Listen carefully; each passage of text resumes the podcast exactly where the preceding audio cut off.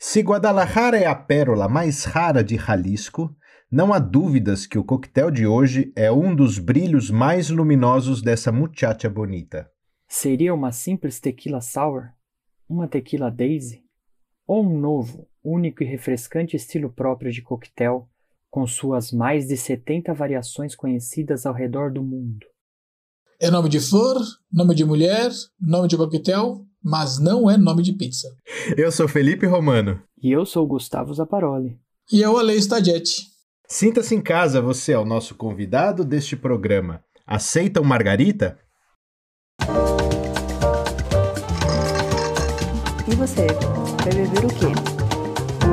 Começa agora Barman das Horas Vagas Cultura Alcoólica para Amadores.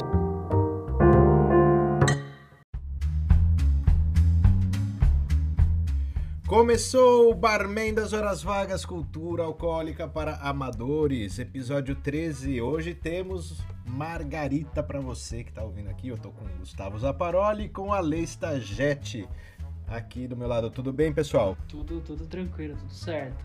Tudo, tudo jóia. O que, que você falou lá, Ale? Que, que não é uma pizza? O que, que isso quer dizer? não, tem, não, não vai manjericão nem tomate, né? Olha que tem um margarita com manjericão, hein? Uma variação. Pois é. Para preparar sua margarita, você vai precisar de 50 ml de tequila, 20 ml de triple sec, que é o control ou qualquer outro licor de laranja. Você vai precisar de 15 ml de suco de limão. Isso, esse limão aí pode ser o limão Tahiti, pode ser até uma lima da Persa, né? Também como alternativa. E você vai então colocar todos esses ingredientes na coqueteleira, agitar bem e servir numa taça resfriada. E essa taça eu sugiro que você faça é, a borda dela de sal. Não porque muitas vezes o sal ele é usado para disfarçar uma tequila de baixa qualidade. Mas eu considero, assim como no episódio do Sidecar que a gente falou, o, o, o arco de sal ali, ele é uma tradição, né? Você a, a, associa muito essa borda de sal à margarita. Então, se você não quer usar o sal na borda toda, também pode fazer só metade. E aí você vê onde que você quer beber, na parte de sal ou na parte sem sal. Tá legal? Muito fácil, muito simples e muito refrescante esse, esse drink, a margarita.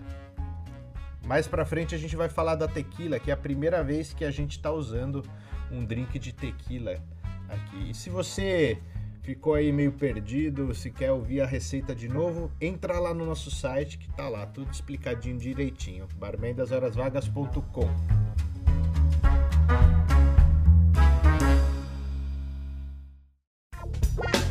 A B2A distribui bebidas e alimentos para bares, restaurantes, hotéis, empresas, eventos e agora está com uma novidade. Ela abriu as suas portas para clientes finais como você, ouvinte do podcast Barman das Horas Vagas. Junto com eles, da B2A, nós preparamos para você os kits dos drinks dos episódios do nosso podcast. Acesse o site barmendashorasvagas.com para adquirir as bebidas do seu episódio favorito. Entregas para todo o território nacional. Procurando a história da Margarita, achei algo muito estranho. A história se mistura com qualquer drink feito à base de tequila. Eu nunca tinha visto isso ainda nos nossos episódios. Quando se falava na história do Negroni, por exemplo, você até cita, até achei na busca algumas coisas sobre Campari ou Vermouth mas você não, não, não ligava esses drinks como o coquetel em si. E não, a não ser contando uma história, né, da evolução, igual a gente fez lá no Negroni mesmo. Eles começam a citar uma, alguma bebida que vai tequila, curaçao, angostura, em 1909, feito lá no México. Mas não é a origem da margarita. E além disso, temos um problema com a palavra margarita. É, Daisy era uma categoria muito popular de coquetel no início do século XX, basicamente feita com algum destilado, comumente whisky ou gin, né, mais famosos na época, e ele era temperado com licor, que de preferência era de laranja, e limão, qualquer que fosse o limão. E isso era conhecido como Daisy. Então, whisky Daisy, né, era feito com whisky, uh, licor de laranja e limão. E como que se fala daisy em espanhol? É margarita, que para nós é a flor, né? Margarida. Então, qualquer drink que fosse feito nesses moldes, em algum cardápio espanhol, ele teria o nome de margarita. Seria, por exemplo, gin margarita ou whisky margarita. Então, isso é algo bem confuso com a origem, com a história. Uh, a primeira menção ao tequila daisy, que teoricamente é a primeira margarita, né? Foi feita em 1936, em um jornal em Siracusa, nos Estados Unidos. Depois, em 37, foi descrita uma receita no livro Café Royal, do inglês William Tarling, é, e ele chamava Picador. E era a receita igualzinha da margarita, mas tinha um outro nome e não levava sal nem limão na, na borda.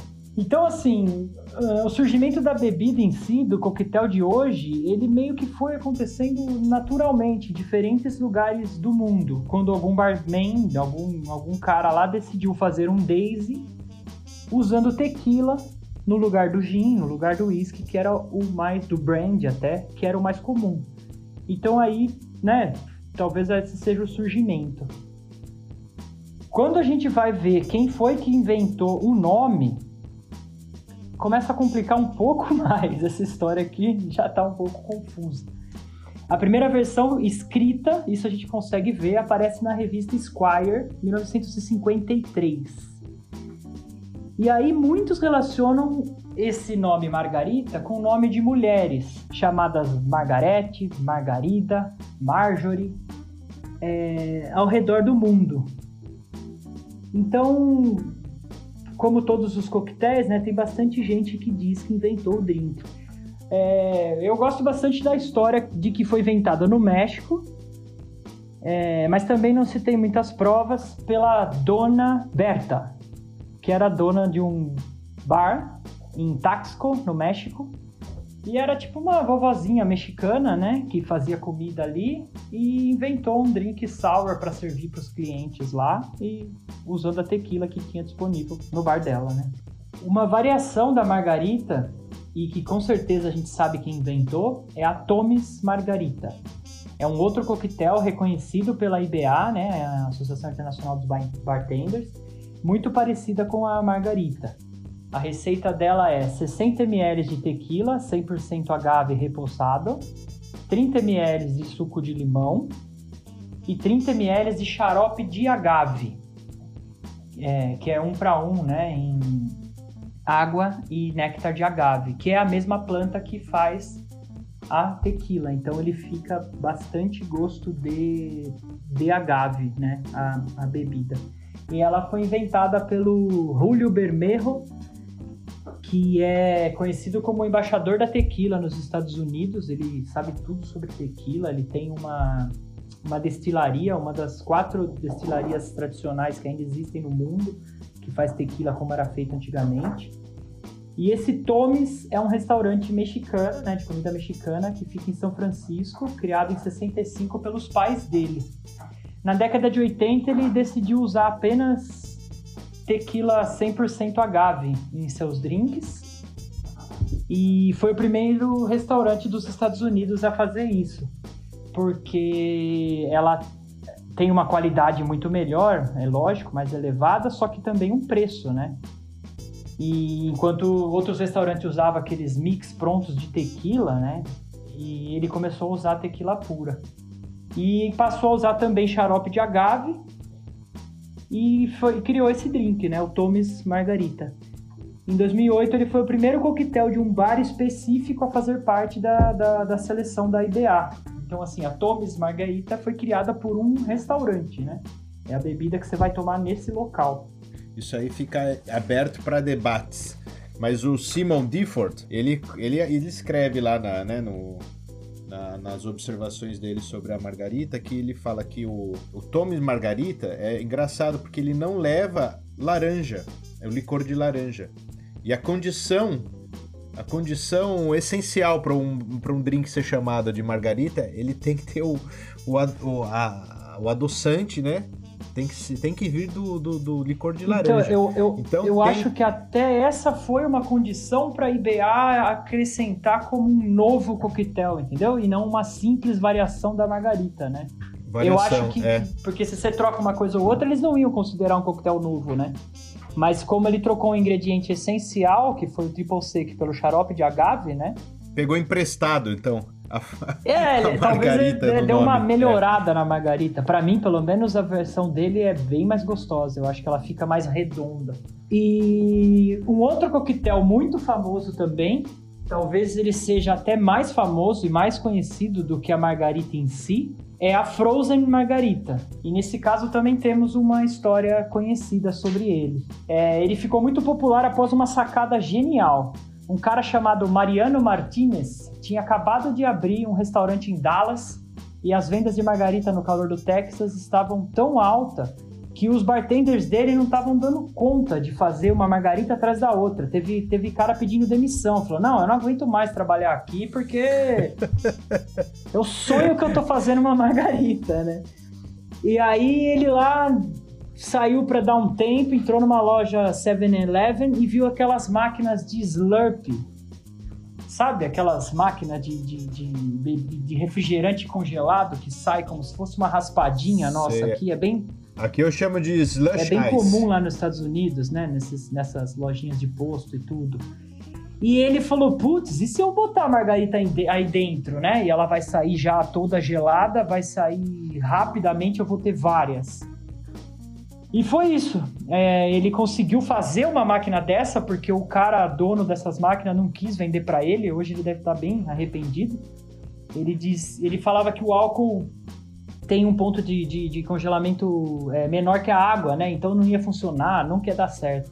Aí ele foi, tentou, tentou, tentou, adaptou uma máquina dele mesmo e, e conseguiu. E o sucesso foi tão grande que ele abriu mais cinco restaurantes lá no Texas e deu super certo. Os barman dele ficaram todos felizes.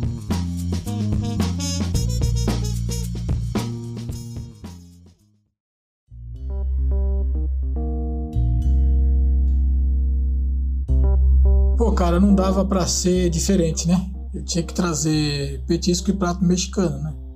Importante dizer que a culinária tradicional mexicana foi inscrita, né, pela Unesco em 2010 como patrimônio cultural intangível da humanidade, né? Então, eu... então os caras estão cometendo crime é. nesses restaurantes de cadeia alimentar, hein? Aqui no Brasil, bicho, acho que se fechariam todos, viu, cara? Quase todos. Eu não sabia disso, não. Muito, é, é eu acho que são, são poucas as, as cozinhas, viu? É, é. Tem a mexicana, a mediterrânea, a francesa e acho que a japonesa também, não, não tenho certeza. É, mas ela. Mas são, é. Importantíssima, né? Eu sou suspeito de dizer, para mim a culinária mexicana, ela tá aí entre os tops, top 5 ali da, da minha preferência ali. Eu acho nossa, eu adoro comida mexicana. Acho que vocês também, né? Bom, falando rapidamente da, da origem da culinária mexicana, só pra gente ter uma base, acho que é legal. É, acho que o, o, mais bacana é essa triangulação que ela tem, né, na culinária mexicana, que é uma história que tem referências culturais aí que colocam na nossa mesa aí os pratos que a gente conhece hoje. Então, lá atrás, né, no, quando tinha o, o, povo asteca, antes da chegada dos espanhóis, você tinha uma dieta específica ali baseada em pratos de a base de milho, né, as, as tortilhas que eles faziam, né, as, as, as, tortilhas de milho que eles faziam, pimentas e ervas e o feijão também já, já, já fazia parte ali com os astecas, né. Foram adicionados depois os costumes culinários dos astecas trazidos pelos espanhóis, os cavalos, os porcos, galinha, cabra e os outros bichos lá que eles trouxeram, e as especiarias, né, canela, pimenta, os outros frutos diversos e etc. A outra influência importante que colocou na mesa muito do que a gente conhece hoje são as, é, é a criatividade de misturas de tradições, né? Uma boa parte está na base da, da nativa americana, né? Misturas indígenas. O Texas, né? Que até 1844 pertencia ao México, também é responsável por essa influência, né? Principalmente na origem do que a gente conhece hoje como Tex-Mex. E sobre a tradição, né? O milho é algo fundamental, né? Presente em todo o país. Você vai encontrar isso é, de norte a sul, leste a oeste, não importa onde você vá, você vai encontrar milho como base. O que muda são as variações dos pratos. Tipo, no norte você vai encontrar é, mais pratos com carne bovina, enquanto no sul com, com, com carne de, de ave.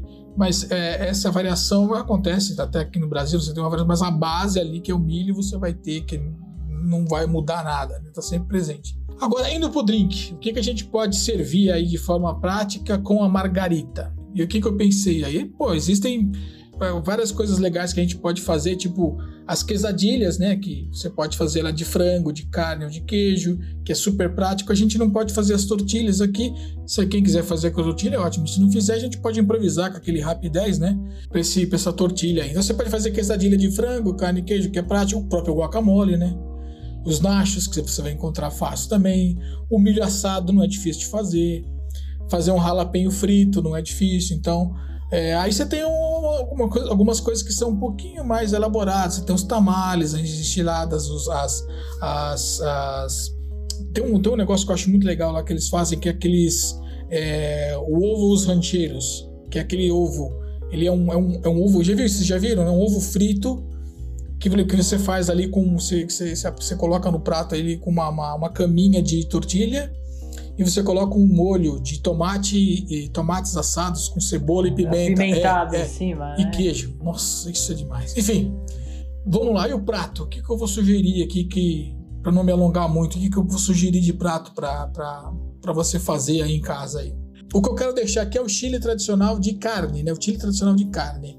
É um pouco diferente daquilo que você está acostumado a ver aí nesses bares, restaurantes, fast food aí.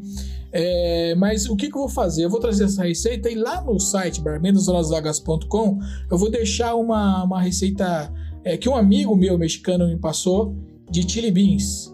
E eu vou deixar uma outra, vou deixar três receitas. Vou deixar o chili tradicional de carne, o chili beans, que é essa receita de um amigo meu, e os jalapenos recheados com queijo frito que eu vou deixar lá também. E aqui hoje que eu vou falar para vocês é do chile com carne. Lembrando que os detalhes dessa, dessa receita, as porções, você vai estar tá tudo lá no nosso site, lá no barmentosalasvagas.com. Então, ponta de alcatra ou patinho cortado em pequenos cubos de um centímetro aproximadamente, pimentões vermelhos, amarelos e verdes, tomates, pimenta jalapeno, pimenta biquinho, pimenta dedo de moça. Se você tiver aí, for o cara, né, chegado na pimenta, você pode acrescentar uma malagueta também. Você vai precisar de coentro, cominho, páprica defumada, alho, cebola, sal, extrato de tomate, folhas de louro, feijão cozido inteiro e o caldo de carne. Então, a relação de ingredientes ela é, é extensa, né? Eu tenho uma dúvida com, com o feijão ali. É, é, o nosso marrom aqui, que a gente chama de carioca? Não. Ah, não, lá, lá eles usam outro, né? Lá, o que eles usam é semelhante ao que a gente tem aqui, que é o jalo. Mas mais largo. Ele é mais largo. Mais avermelhado. Isso, mais avermelhado. Exatamente. Depois que ele cozinha, ah, ele fica tá. avermelhado. Tá. É que aqui eu, eu já vi fazer tanto com, com, com, o carioca, né? Quanto com o feijão preto. É, dá pra fazer. Faz com o carioca. Eu, eu, faria com o carioca. É, carioca. Eu sugiro carioca também. Carioca, sem dúvida. Tá. É, dá pra fazer com o jalo, mas assim, o jalo é, é, é, Não é difícil de achar, mas. Faz o carioca. Não vai ter erro, não. É, deixa ele meio al dente, né? Não pode, tá, não pode chegar a desmanchar. É, é o seguinte, você vai refogar. Primeiramente, você vai refogar a carne no azeite aí, com metade desse alho e uma cebola picada, acrescenta o sal, cominho, a páprica, né? E você vai refogando essa carne devagar. Depois você vai reservar essa carne e deixar ela descansar. Na mesma panela, você vai acrescentar ali os tomates, pime, os pimentões, a pimenta, a cebola, o alho, as folhas de louro. Você vai refogar tudo ali por uns 10 minutos. Quando tiver refogadinho, você vai acrescentar então o extrato de tomate, o extrato de tomate, o caldo de carne e meio copo de água. Pode já acrescentar esses feijões, feijões cozidos e aquela carne que você tinha reservado, você já vai colocar e vai cozinhar ela por mais uns 10 minutos. Você vai deixar isso apurando ali, até esse líquido, ele não, ele não pode ficar muito aguado, ele tem que ficar com uma aparência um pouquinho mais, mais espessa, mas não pode ficar grosso, é só para ele não ficar com a aparência aguada, né? E aí você vai acrescentar aí depois, depois que ele estiver pronto, você acrescenta umas folhinhas de coentro fresco, né? Todo mundo que é amante de coentro, né? Mas você vai acrescentar umas folhinhas de amante que você vai servir isso com uma, um arroz branco. É, isso é o tradicional ali que você vai comer. É uma comida bem picante, né? Visto que a gente colocou um monte de pimenta, né? Mas é maravilhosa, é um prato maravilhoso. É, lindo, né? Super e, colorido. Super, maravilhoso. Super, é, ele é aromático, ele é, nossa, é demais esse prato. E eu acho que o mais legal disso tudo hoje ainda é que a gente vai fechar ainda ou seja, você tem a, mar a margarita, você tem essas opções de pratos legais que você pode fazer, e você tem aí depois um, uma sobremesa que a Tânia vai trazer que é sensacional, né? Que eu vou deixar aí pro pessoal aí ouvir aí, que vai ser demais, cara. Vamos ouvir então? Bora! Chegou a hora, a Tante está de volta aqui hoje no quadro Lar Doce Bar. Como a Ale falou, ela tem uma surpresa deliciosa para nós. Vamos ouvir.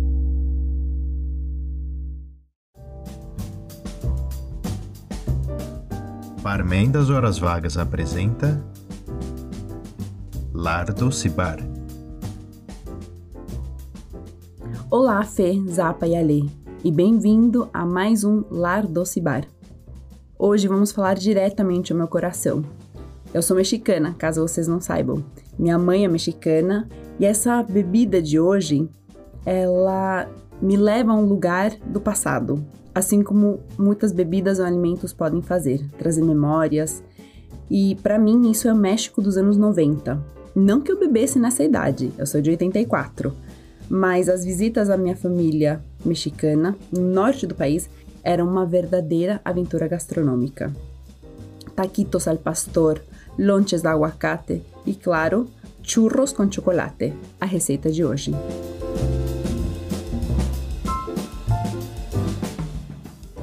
Desde criança, sempre ouvi as histórias e tradições dos astecas, herança cultural importantíssima mexicana, que eles transmitem com orgulho aos seus filhos.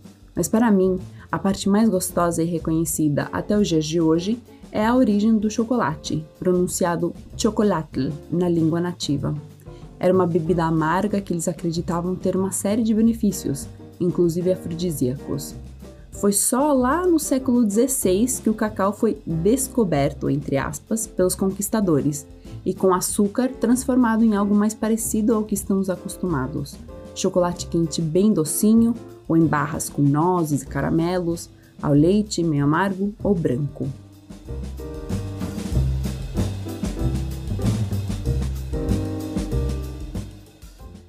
E quem não se lembra do Chaves e seus churros? O churro classicamente é acompanhado de uma calda de chocolate, que deve ser consistente o suficiente ao ponto de sustentar o churro dentro de uma caneca. Para deixar essa delícia ainda mais especial e dar o toque mexicano, acrescentaremos tequila e pimenta à calda. A receita completa de hoje você encontra no site barmendashorasvagas.com.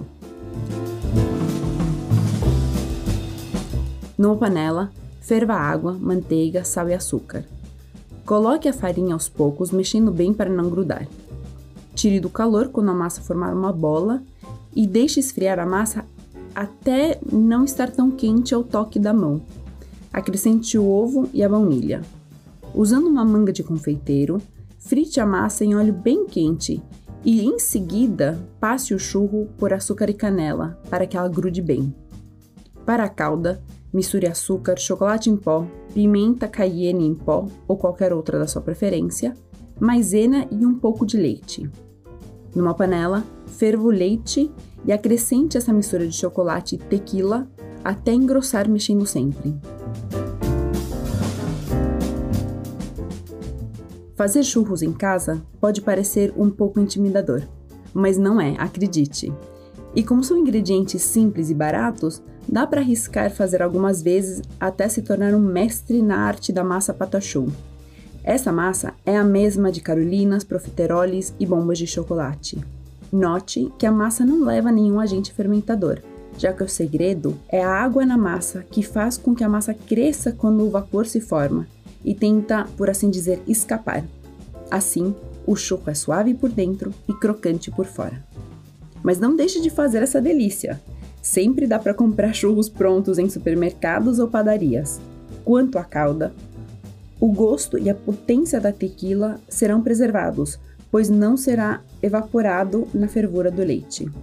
Está aí, uma sobremesa bem mexicana. Espero que gostem. Até mais!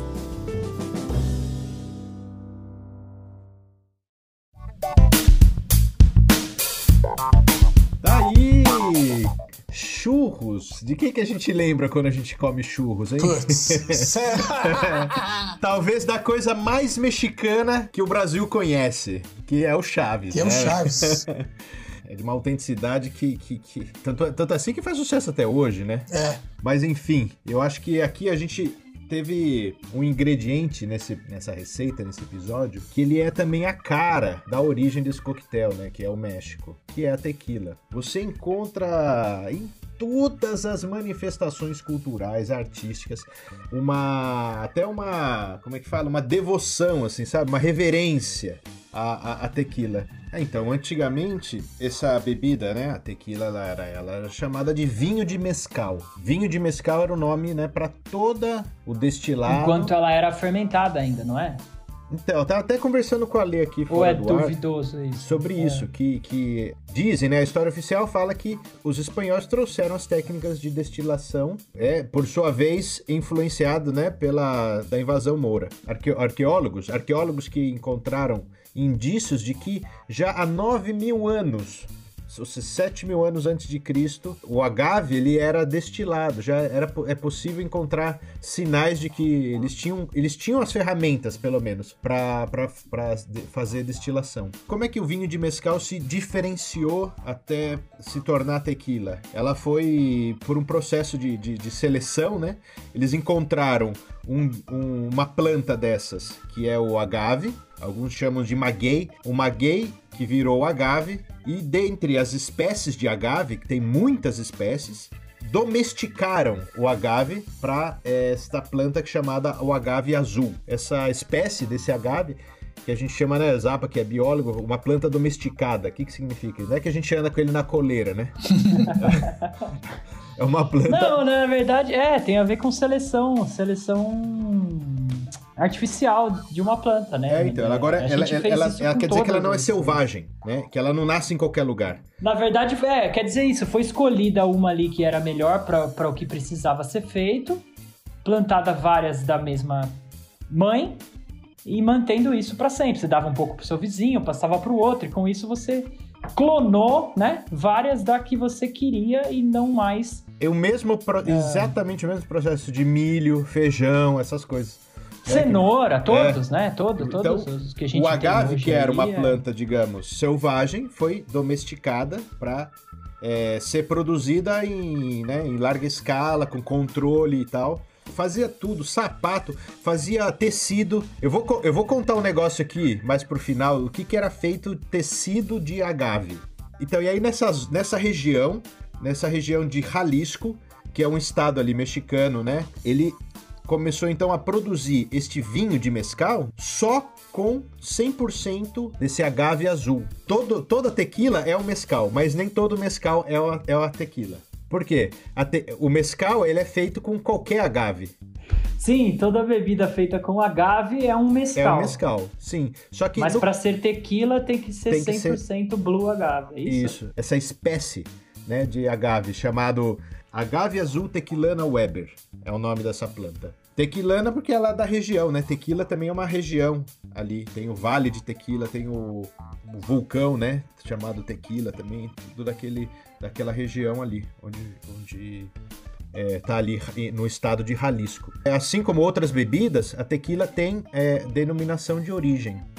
Então ela só pode ser produzida naquele lugar, com aquela terra, com aquele pH, com aquelas plantas. E aí eles pegam essa planta, se você colocar aí na internet, né, nunca viu, é, parece uma, uma babosa assim, né? Eles vão tirando todas as pontas e sobra uma bolota no meio.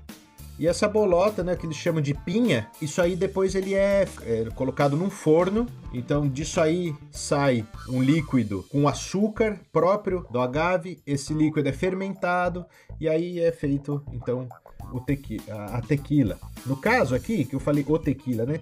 No espanhol, o tequila é masculino, eles chamam de el tequila. Mas na língua portuguesa, essa palavra foi recepcionada como um substantivo feminino. Então, não tá errado também, né? Tem gente que fala, ah, você tem que falar o tequila, porque o, o tequila é lá no México, eles falam el tequila. Não, aqui no Brasil a gente fala a tequila, porque é assim que a norma da língua portuguesa estabeleceu. Mas se você for falar com o mexicano, é melhor você falar o tequila. Tem uma outra diferença entre o tequila e mescal. O forno que, que assa essa pinha, eles são diferentes. O, o forno do mescal, ele é um forno tradicional artesanal que se fazia já desde a época pré- pré-espanhola. Ele é feito num forno cavado no chão. Eles colocam lenha, fogo, pedra quando as pedras ficam já, né, daquela cor tinindo, assim, de quente, eles jogam as pinhas lá e cobrem. Então, Então, o gosto, mas- o gosto Mas dele... parece que hoje em dia só existem quatro destilarias que usam ainda esse método. É Assim, Hum. o mes- mescal é sempre no forno de lenha. Sempre no forno de lenha. A tequila é outra, outro processo de forno. Isso confere um gosto, um sabor diferenciado também. A tequila, ela vai... As pinhas, elas vão num forno de concreto e o aquecimento é feito com vapor. Aí perdeu um pouco do... Dos sabores da fumaça, dos sabores terrosos ali daquele forno mais tradicional do, onde o mescal é feito. E aí você confere ali ao agave, né, uma tanto a tequila quanto o mescal, eles têm essa característica única dessa planta. né? Nenhuma outra de- destilagem no mundo tem um destilado que é, é, que é de essência herbácea, cítrica e mineral ao mesmo tempo. tudo, tudo junto nessas características. E, e a tequila lá no México, sul dos Estados Unidos, diferente aqui do Brasil, ela é degustada como um uísque escocês, né? Como um escocês degustando um uísque. Ah, rapaz, beber tequila igual whisky não deve ser fácil, hein, meu? Então, mas é porque. Então, eu acho que é bem por aí, Ale. A, a, a tequila que a gente tá acostumado a beber aqui, que é a prata, vai, eu acho que é a maioria, não é. A, não tem a qualidade, não tem a. como é que a gente fala? Procedência não, né? É, não tem a qualidade que, que tem a que eles realmente bebem lá, de uma tequila que foi envelhecida. Eles tomam com gelo, né? É comum no sol ali que tá, eles tomando uma tequila com gelo, degustando. É, pode ser isso. Então, tem, você falou aí, né, de tequila, tequila prata, né? Nós temos aí a- a- as variações, né, da tequila. Então, quando a gente fala de tequila plata ou branco, né, que é aquela tequila que não é envelhecida. Então, se você pega aí uma, uma tequila que ficou três meses num barril, ela é chamada de tequila reposado. Aí você tem lá mais de um ano de envelhecimento, a gente já muda de categoria, já é uma outra tequila chamada tequila añejo. Depois você tem né? extra añejo, que é três anos.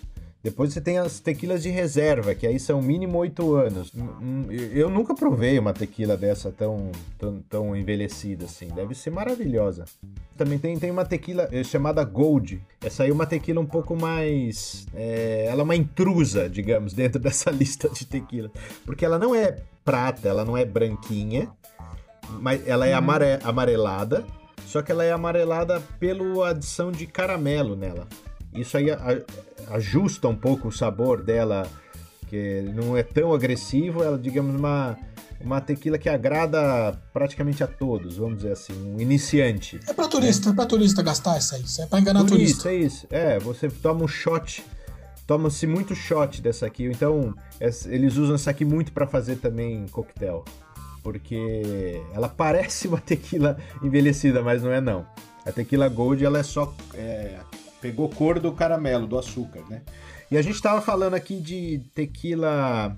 Que a tequila, ela é feita 100% com o agave azul. Mas nem toda tequila é 100% agave. Esse dá um nó na cabeça, mas é isso aí que acontece, hein? A tequila sem. O que quer dizer? Você já viu nos rótulos, né? Tequila 100% agave. O que, que isso quer dizer? Todo o açúcar fermentado veio do coração da planta Ex- ali, né? Exatamente. Todo, 100%. tudo que tá ali é do agave, inclusive o açúcar que foi usado na fermentação. Agora, a tequila que não está escrito 100% agave no rótulo, ela também é tequila. Você não pode falar que ela não é tequila. E aliás, existem tem muita gente que chama até, né, de tequila mista. Tem muitas tequilas mistas que são boas tequilas. Você não pode julgar só pelo fato dela não ser 100% agave. A única diferença ali é que tem, muito, é, tem outras fontes de açúcares dentro da destilação. E aí você tem esse, esse diferencial aí entre o que é uma tequila, uma tequila e o que é uma tequila 100% agave. Mas todas, todas as tequilas são feitas com agave azul. E aí, entrar num assunto que eu sei que vocês não, não gostam muito, que é a Margarita Frozen. Ah, É, eu acho que eu acho que, que tem tanta tanto apelo por ter essa sensação de você estar tomando uma raspadinha, como era como criança. E além de ser muito refrescante, né? Ali em Miami, no Caribe, ele é tomado, literalmente tomado em baldes, né? Margarita Frozen né? nas baladas ali em Miami Beach. E o que vocês acham desse drink? Vai? Não vai? Passa longe? Não, o que, em termos de sabor, é, é, realmente é muito gostoso e refrescante. O que me incomoda é um pouco a forma dele. Ele tem, uma, tem essa aparência aí, né? Um pouco infantilizada do drink. Talvez. Daquele é... tio da raspadinha que passava na praia com gelo e, e um xarope. É, sim. É uma opção, né? Eu, eu tomaria. pra, eu tomaria. É pra turista. Mas eu, pre, eu, é, mas eu prefiro a, ima, a imagem, digamos, a estética da margarita tradicional me atrai mais. É, eu, eu acho que tem, ele pode ter um problema, porque a margarita frozen você consegue mascarar maus ingredientes ali dentro, né? Facilmente. Um, mas eu acho que uma margarita frozen bem feita e tal, ela é gostosa, realmente, porque pro, pro, pra finalidade dela de refrescância, beira da piscina é. ali, delícia.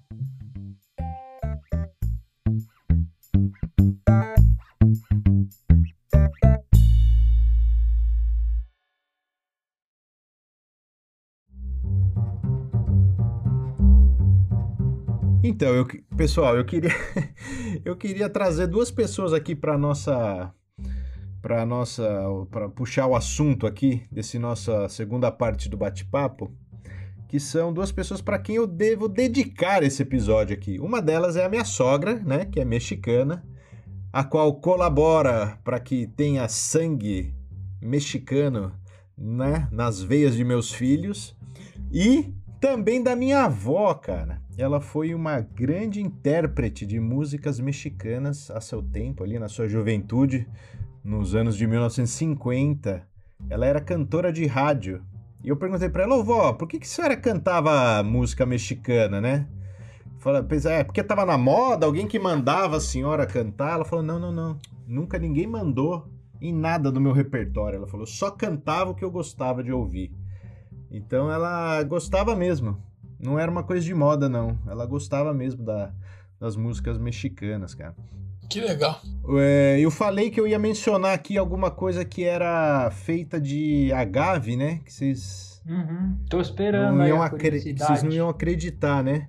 Então, tinha lá. Ele é verídico, hein? Essa pessoa existiu. Juan Diego é o nome dele.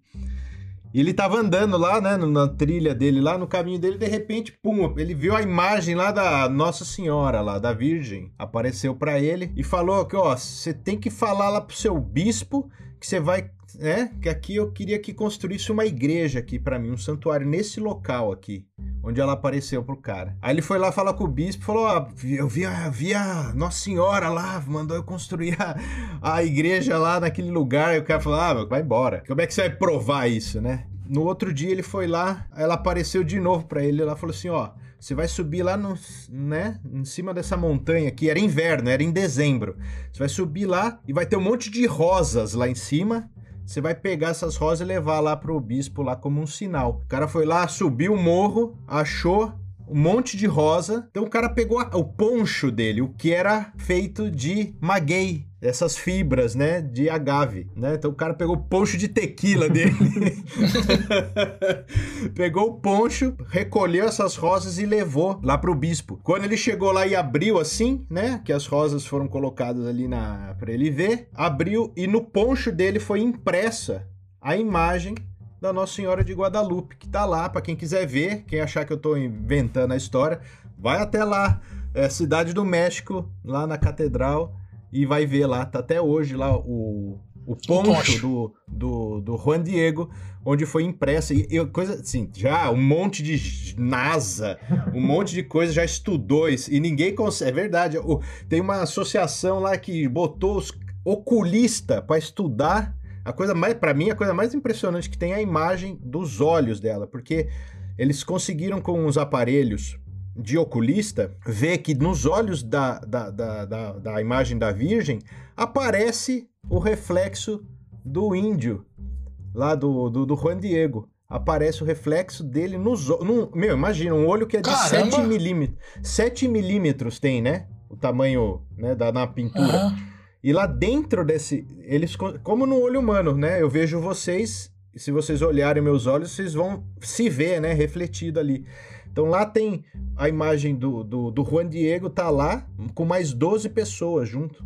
E, e na, nas duas pupilas, é, a imagem coincide. É, se for algo artificial, o cara arrebentou, né? É o Aragonés do. Ah, é. Porque o cara fez um. Em 1500, em 1531, é. isso aí. Pois Esqueci é. de falar a data. E o poncho do cara, mano, que era feito de, de agave. O México é fogo, né, cara? É que a gente conhece as pessoas. A gente conhece. Eu conheço muito pouco do México. Mas o México é cheio de história, né, cara? Você tá Tem muita louco, coisa. Cara. Se pensar aquelas pirâmides. Sim. Aquela. A, o, aquele. Aquele meteoro, né, que caiu lá em Yucatán, que acabou com os dinossauros, é ali, né? 10 quilômetros de diâmetro tem o tamanho do buraco do rombo em Yucatán, que acabaram com que, né, que teria acabado com os dinossauros e com boa parte da vida na Terra. É no México, a maior pirâmide é no México. Cara, você já viu no cinema mexicano? Algum depende do que que você do quê? Tem o cinema, tem o cinema mexicano, ele tem uma época de ouro que é em termos de linguagem, eu fiquei impressionado quanto o quanto ele se parece com o cinema brasileiro em termos de linguagem, assim, de cadência, de é, parece muito o cinema brasileiro dessa época aí nos anos 40. Tem muita familiaridade entre eles. Tinha um grupo de artistas, de cantores que, né, se vou pensar no é, Cantinflas, ele é, digamos, o o Charlie Chaplin, digamos, do México. Uhum. O que para nós aqui seria a turma lá do Oscarito, sabe? Hum, tá. Então tinha sempre uma. Eles têm uma série de. É, o que seriam as chanchadas brasileiras. Lá eles tinham as, as é, comédias rancheiras, que eles chamam. Então. E, eu vou deixar aqui também, eu vou adiantar minha. Não vou adiantar minha indicação, mas vou dar uma. Esse aqui é o bloco da indicação cinematográfica. Eu vou deixar aqui. Eu tem no YouTube lá, dá para assistir o filme inteiro, meu. É, vários desses daí. Eu vou deixar dois aqui. Um que chama Hasta que Perdeu Jalisco. É também um filme ali da. Como eu falei, tequila, meu, tá? O filme inteiro. O filme inteiro eles falam de tequila. A tequila faz parte ali da. Do, do, do, do roteiro, né? Do filme. O. O ator principal desse, desse filme é também um cantor, ele chama é, Jorge Negrete. E ele canta, é, tipo, essas comédias, né, que tem música e tal, tem uma trama ali bem engraçada, que ele, de repente ele se vê com uma criança que a mãe abandonou e ele tá cuidando, eu acho que é filho dele, aliás, mas que a mãe foi embora e largou o filho lá, e ele não sabe o que fazer com a criança. Aonde que ele vai com a criança? Ele leva a criança no bar. e é muito engraçado, você sabe, são, são filmes de uma época muito todo mundo pode assistir o filme, entendeu? Uhum. Uma, um, cine, um cinema muito acessível, muito ingênuo até, digamos, e muito, muito legal. E tem um outro filme que esse aqui eu preciso também falar, porque tem a ver com a minha avó, que eu falei, né? Que cantava música mexicana. A minha avó cantava uma música que chama Jalisco no Terrajes, que quer dizer, não desista. Vamos lá, era como se fosse um grito de guerra deles lá. Então tem um, um, filme, né, com esse nome, que a canção que tem o mesmo nome foi cantada nesse filme pelo mesmo ator e cantor, o Jorge Negrete. Então assistam esses dois filmes lá se vocês quiserem conhecer alguma coisa de cinema mexicano.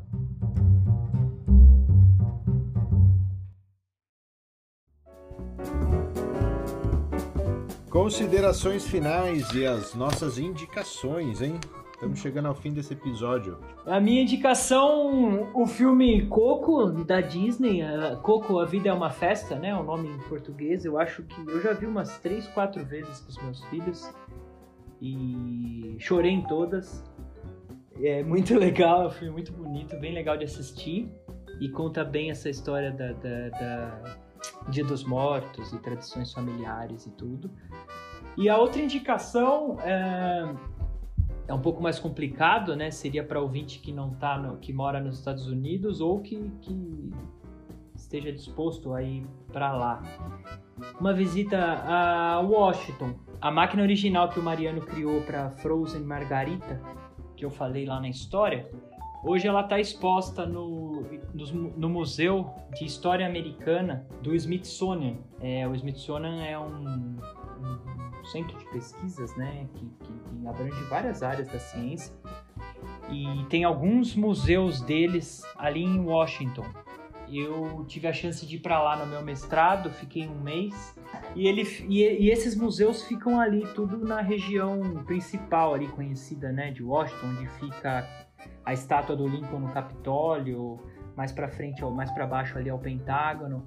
E esses museus ficam ali, tanto esse de história natural, história americana, como tem também o Museu da Aviação, que é animal para quem curte avião, guerra, uh, espaço, tem um pouco de coisas da NASA, aviões ali americanos. É, é um pouco mais complicado, né? Essa dica que eu dei do que as outras que eu dou de série de Netflix e tudo, mas é, é uma, uma um projeto legal para se pensar. Um dia, para quem for ali para Nova York, um pulo até Washington vale a pena, viu? Nem que seja um. E a gente tem ouvinte e... lá, né? É. Pois é. Mas um dia ali, passar ali e ver tudo isso já é. Tira uma foto e marca a gente no Instagram. Boa. E você, Ale, o que, que você vai indicar para nós? Cara, eu vou indicar. Eu queria indicar, na verdade, assim, acho que não é novidade para grande maioria dos nossos ouvintes, tenho certeza, acho que para vocês também, mas acho que vale reforçar para quem não viu e não conhece. Eu queria indicar um ator mexicano famoso que é o Benício del Toro, com dois filmes muito legais assim. Um é o, o Traffic, não sei se vocês já viram. Já, muito bom.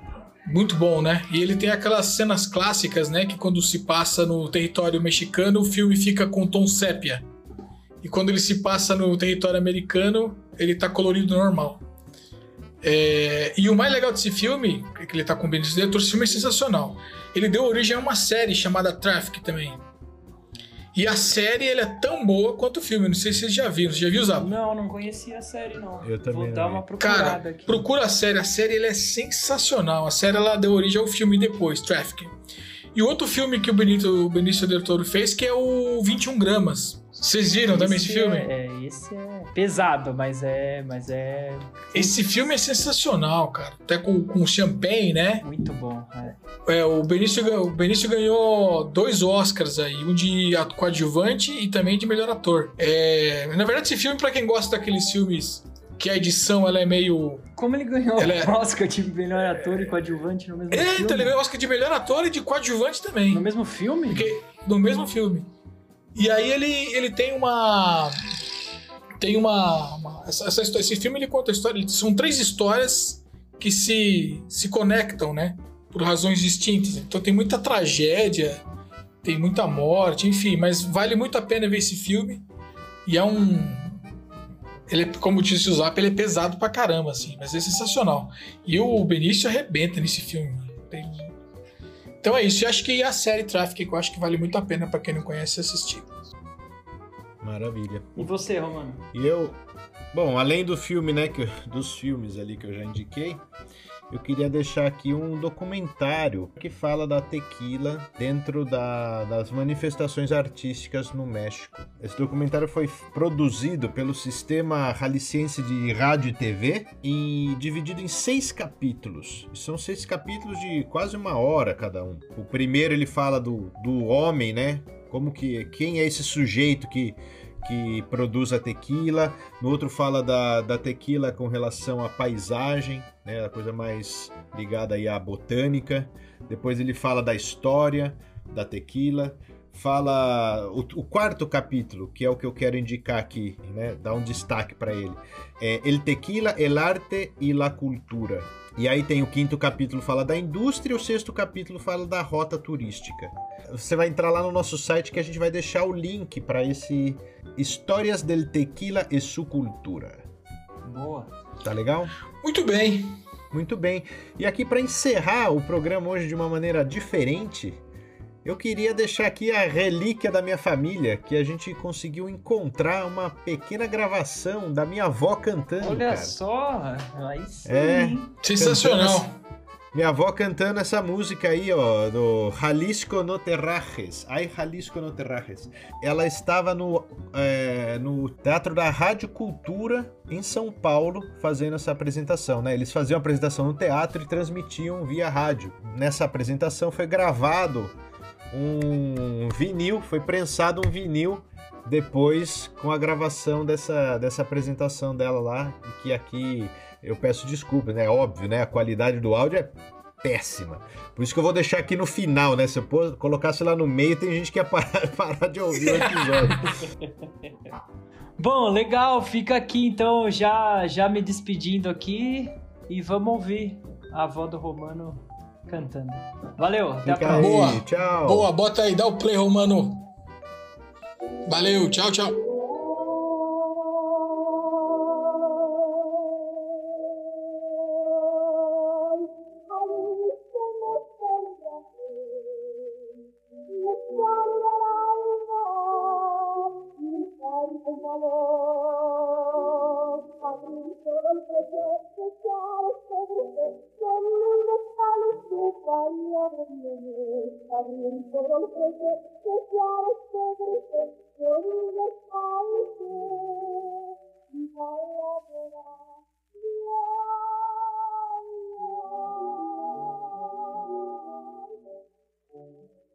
Apresentamos Júnior Lessi, nas visitas